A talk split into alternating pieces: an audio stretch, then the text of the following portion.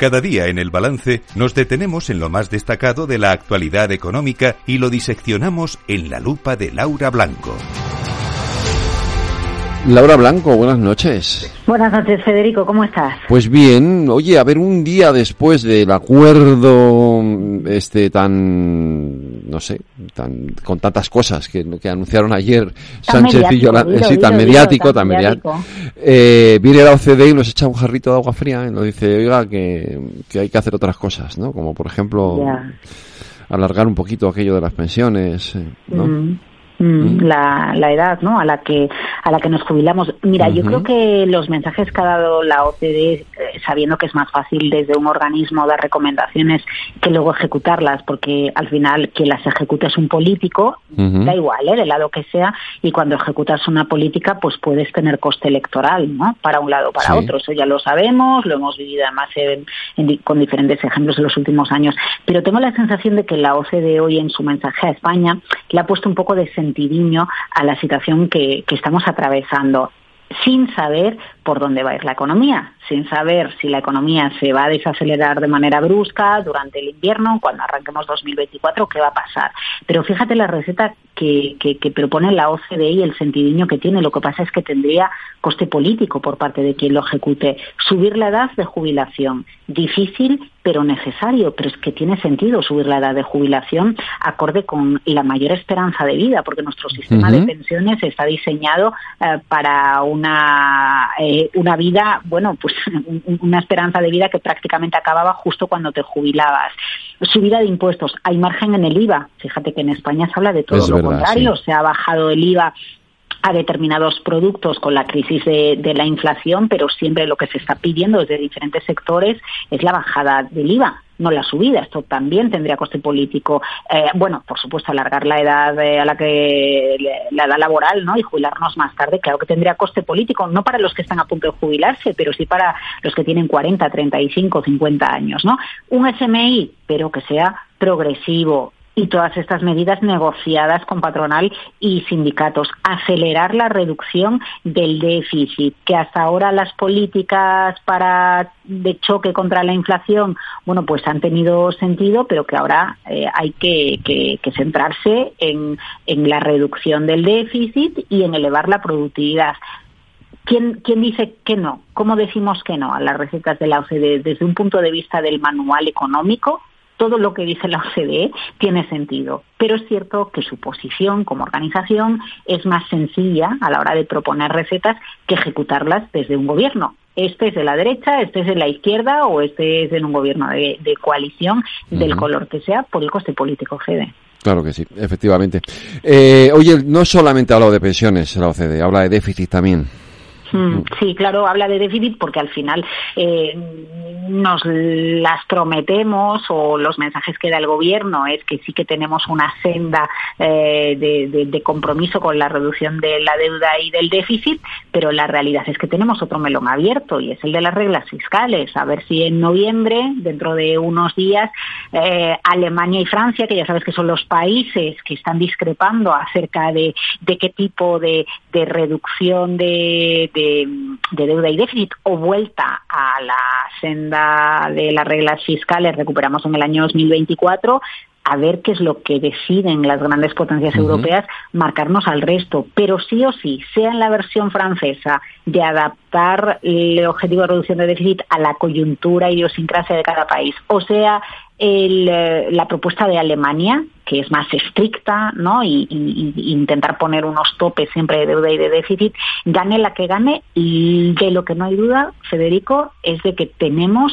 que reducir nuestro déficit. Y si no se reduce al ritmo al que sería recomendable por salud de nuestra economía, de nuevo vamos al coste político, porque ¿dónde está el problema? Que por reducir el déficit tú no desayudas, que por reducir el déficit subas impuestos, eh, que por eh, reducir el déficit o por no reducir el déficit apliques políticas que no sean bien acogidas eh, por determinada parte de la población, que en definitiva es una parte del electorado.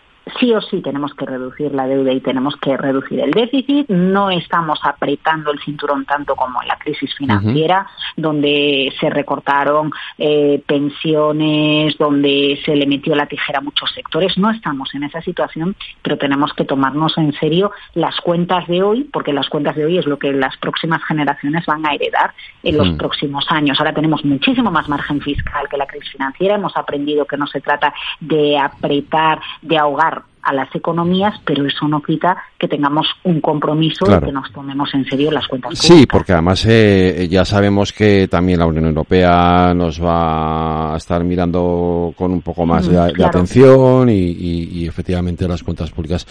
De hecho, esto tiene mucho que ver también con, con esa propuesta que incluían ayer, en, entiendo, en ese paquete de medidas que quiere que quiere llevar a cabo el nuevo gobierno si es que sale adelante con el tema de los impuestos, ¿no? Mm, sí, sí. Bueno, pues al final presión fiscal que va encaminada no sé si tanto reducir el déficit como tener los ingresos suficientes eh, para poder seguir desplegando determinado tipo de ayudas. Y más cuando, por ejemplo, las del transporte, en principio, y según el, acuerdo ¿no? de, PSOE y de Sumar, pues eh, se, se van a prolongar. Em, eh, las cuentas públicas, mira, fíjate lo que ha pasado en Italia, ¿no? Donde Giorgia Meloni eh, y el gobierno de Giorgia Meloni eh, deciden em, no ser estrictos con la reducción del déficit y de la deuda porque Meloni prioriza los compromisos electorales que le ha dado a la población de determinadas ayudas. Y es ahí donde está el dilema. tú puedes tirar de incrementar la recaudación para conseguir reducir el déficit y mantener tu nivel de ayudas, puedes no aumentar la fiscalidad, pero empezar a eliminar ayudas que diste en momentos concretos eh, y, al final que optes por hacerlo de una manera, optes hacerlo de otra manera, bueno, pues es la política que eh, eh, es la política que define normalmente a un gobierno o a un partido, pero todo esto sin olvidarse de que eh, en un entorno de desaceleración económica y con la IREF advirtiendo de que la economía se está contrayendo ligeramente en este cuarto en, este cuarto trimestre del año, si tenemos menos actividad económica vamos a tener menos recaudación por impuestos. Y si hay menos actividad, menos recaudación por impuestos, las cuentas para que el déficit se reduzca se vuelven un poco más difíciles. Por eso de ahí viene quizás la pretensión de Sumar y PSOE de seguir manteniendo y convertir en permanente el impuesto a los bancos del que hoy hablaba el Santander cuando publicaba resultados. Pues vamos a eso, porque hoy ha publicado los resultados de Santander y evidentemente este asunto ha estado en la, en la rueda de prensa, ha estado en la, pero, pero bueno, ahí están los resultados, ¿no? Eh, bueno, unos resultados espectaculares que son récord. Hoy se me ocurrió echar un ojo a qué pasaba hace justo 10 años, una década, 2013. Estábamos en plena crisis financiera. Mira, el beneficio en España en enero, en el periodo enero-septiembre del Santander, eh, más de 1.800 millones, solo en España, ¿eh? porque en el mundo gana más de 8.100 millones. En aquella época, en el año 2013, en nueve meses, rondaba los 300 millones. La, el, el, ROE, que es la rentabilidad, estaba por debajo del 4%. Ahora la rentabilidad está por, el, por encima del 15%. Es espectacular lo que está viviendo la banca. Uno, porque se ha saneado y porque su situación no tiene nada que ver. Y dos, por la fuerte subida de los tipos de interés y cómo le está repercutiendo de manera positiva, sobre todo en Europa y sobre todo dentro de Europa en el mercado español. Y es aquí donde hoy ha hablado eh, Grisi desde, desde el Santander, él daba la rueda de prensa y lo que venía a decir era, mm, eh, yo, creo que la banca ya se huele que, no la intención precisamente del gobierno, si repite, de, prolongar el impuesto a la banca y que el impuesto a la banca no sea temporal, ¿no? que es por donde van los tiros del documento presentado por Sumar y por PSOE esta semana. Claro, ¿qué dicen ellos? Em, si la situación de la economía empeora, pues al final un impuesto que tú le pones a los ingresos que no al beneficio, pues al final la actividad bancaria se ve afectada. Porque si, si tú se lo pones al beneficio y viene una época mala y yo tengo menos beneficio, pues pago menos impuestos. Pero si tú me lo estás poniendo a los ingresos y a determinadas partidas dentro de mi cuenta de resultados, eh, bueno, pues yo a lo mejor no estoy ganando más, incluso estoy ganando menos, pero me sigues grabando igual, ¿no? Yo creo que esto forma parte de, de la pelea, entre comillas, entre el tejido productivo y la banca en concreto, bueno, pues y la ideología de, las dos formaciones que, tienen la intención de formar gobierno. De momento, el impuesto a la banca, yo tengo la sensación, a la vista de los resultados que están presentando las entidades financieras, tengo la sensación de que hasta el momento el impuesto a la banca no ha sido un hachazo a la actividad bancaria, ni mucho menos. No, hombre, a la vista está. A la vista está. Bien, vale. Bueno, pues si partimos de esta premisa, la duda es, una vez que la economía entre en proceso de desaceleración o se estanque, si es que pasa, que a lo mejor no sucede, y oye, salimos de este bachecito bien, ahí entonces, ¿qué va a pasar con las entidades financieras? Pero yo entiendo que ahí también, si la banca empieza a dar malos resultados, será el propio gobierno de turno el que readapte la normativa. Obviamente. no, es, una normativa que tenga por qué mm, eh, mm, pervivir eternamente. Quiero decir que es algo que se, que se puede cambiar en función de las circunstancias. Y hoy por hoy los, la banca está ganando mucho dinero pero si efectivamente entra en una fase de, de, menos, de menos beneficios o incluso de pérdidas, pues obviamente el gobierno tendrá que actuar también.